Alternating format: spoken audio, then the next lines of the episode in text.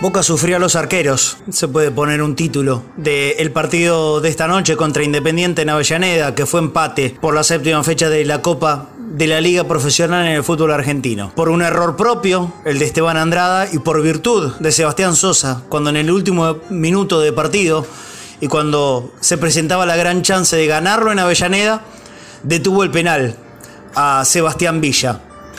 El desarrollo del partido no fue bueno, en realidad apenas busca un poco más que Independiente, pero por intenciones de querer ganarlo, porque ya conocemos la postura de los equipos de Julio César Falcione y este en Independiente tampoco es muy diferente, más allá de la localía y de venir mejor acomodado en cuanto a la tabla de posiciones. De ninguna manera fue a buscar el partido en ningún momento, al contrario, le cedió la tenencia del balón para que Boca lo vaya a buscar y así lo hizo y empezó mejor. Los primeros 15, 20 minutos del equipo de Menanger Russo pudieron haber sido importantes si lograba el gol que estuvo cerca de convertir a los 5 minutos de partido Maroni en una jugada salida del contragolpe. Primero por Fabra, pasando por eh, el eh, ya mencionado Maroni, después Carlos Tevez la pelota que termina pegando en el travesaño después de la definición de Sebastián Villa y nuevamente le queda servido a Maroni que intenta definir exigido por un jugador de Independiente pero con los tapones.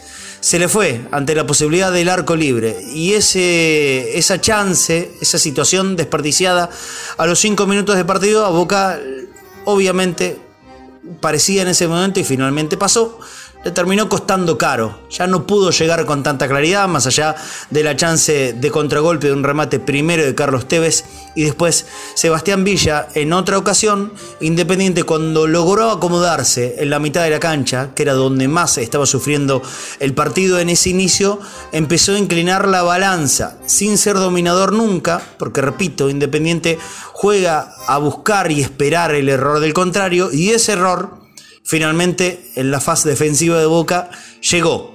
Llegó nuevamente por el sector de la izquierda, donde no cubrió como correspondía Fabra, que hoy jugó más cercano a la mitad de la cancha, porque Boca ensayó nuevamente una línea de tres. En ese sector de la izquierda estaba Marcos Rojo como último hombre, líbero. Estaba acá el izquierdoso y por la derecha jugó el peruano Zambrano. Pero por supuesto, ante la obligación del retroceso, Capaldo por la derecha, y Fabra por la izquierda.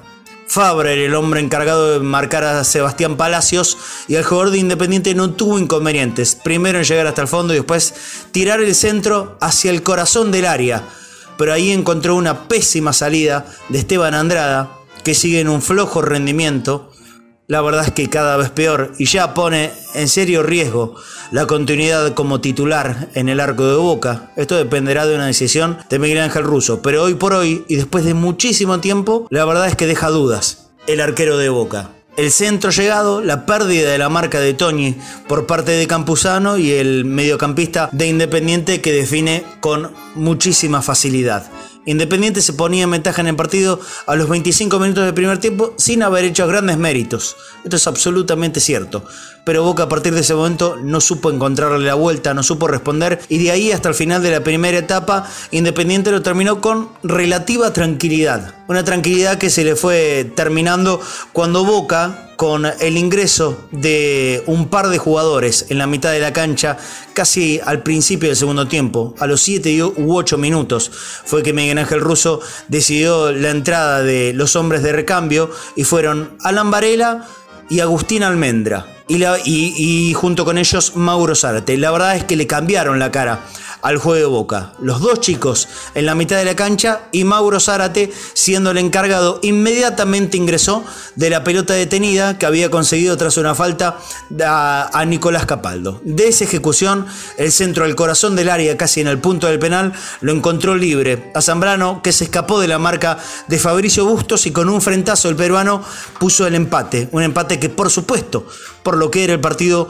Boca ya lo merecía. Fue uno a uno de ahí hasta el final, Boca intentando un poco más, se hizo muy violento, muy cortado, con muchas tarjetas amarillas por parte de Patricio Lustó, que increíblemente en la primera, en la primera mitad no vio una jugada, una jugada de flagrante roja para Juan Manuel Inzarralde, con dos pisotones, primero al brazo y después a la rodilla del jugador colombiano Sebastián Villa.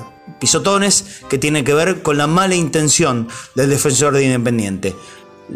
Increíblemente, porque estaba cerca de la posición de la jugada, Patricio Lustó ni siquiera había marcado la infracción previa que le habían hecho al colombiano, sino que tampoco vio los dos pisotones arteros del Chaco Insaurralde. Independiente que debía haber jugado por más de 60 minutos con un hombre menos, terminó el partido con los 11 en la cancha. Esto por supuesto que no vale como, como excusa para un flojo rendimiento de Boca otra vez. Boca que tuvo la gran chance, y vuelvo al inicio del comentario, en el penal del último minuto. Un penal que viene de un centro nuevamente ejecutado muy bien por Mauro Zárate, parecía ganarle limpiamente en el área Zambrano al jugador de Independiente Costa. El hombre defensor de El Rojo estiró la mano, la pelota le pegó. Hay penal, claro. Después en la repetición se ve un codazo en la cara del el jugador Zambrano sobre el hombre independiente. Tendría que haber sido invalidada la jugada, pero no lo vio Patricio Lustó. Ahí sí, en una posición difícil de poder verla. La ejecución de Sebastián Villa a media altura propició que Sebastián Sosa pudiera atajar y quedarse, por supuesto, como el héroe de la noche en Avellaneda, el arquero independiente. Fue uno a uno.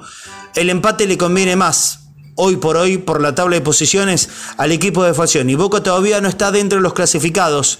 Hay varios partidos por jugar y son con todos los equipos que están luchando por el ingreso hacia esos cuatro primeros que van a pasar a la próxima ronda. Será el próximo sábado contra Defensa y Justicia.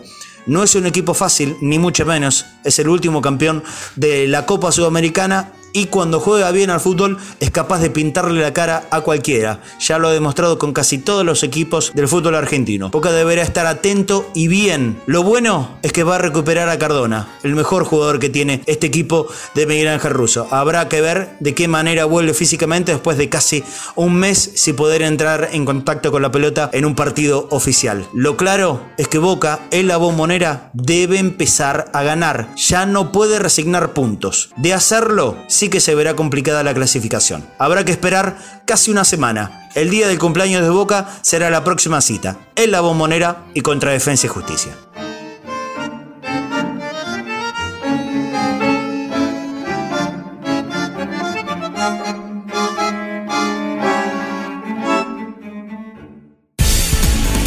Cadena Ceneice es multiplataforma. www.cadenaceneice.com Tu mini Play Store de iPhone y Android.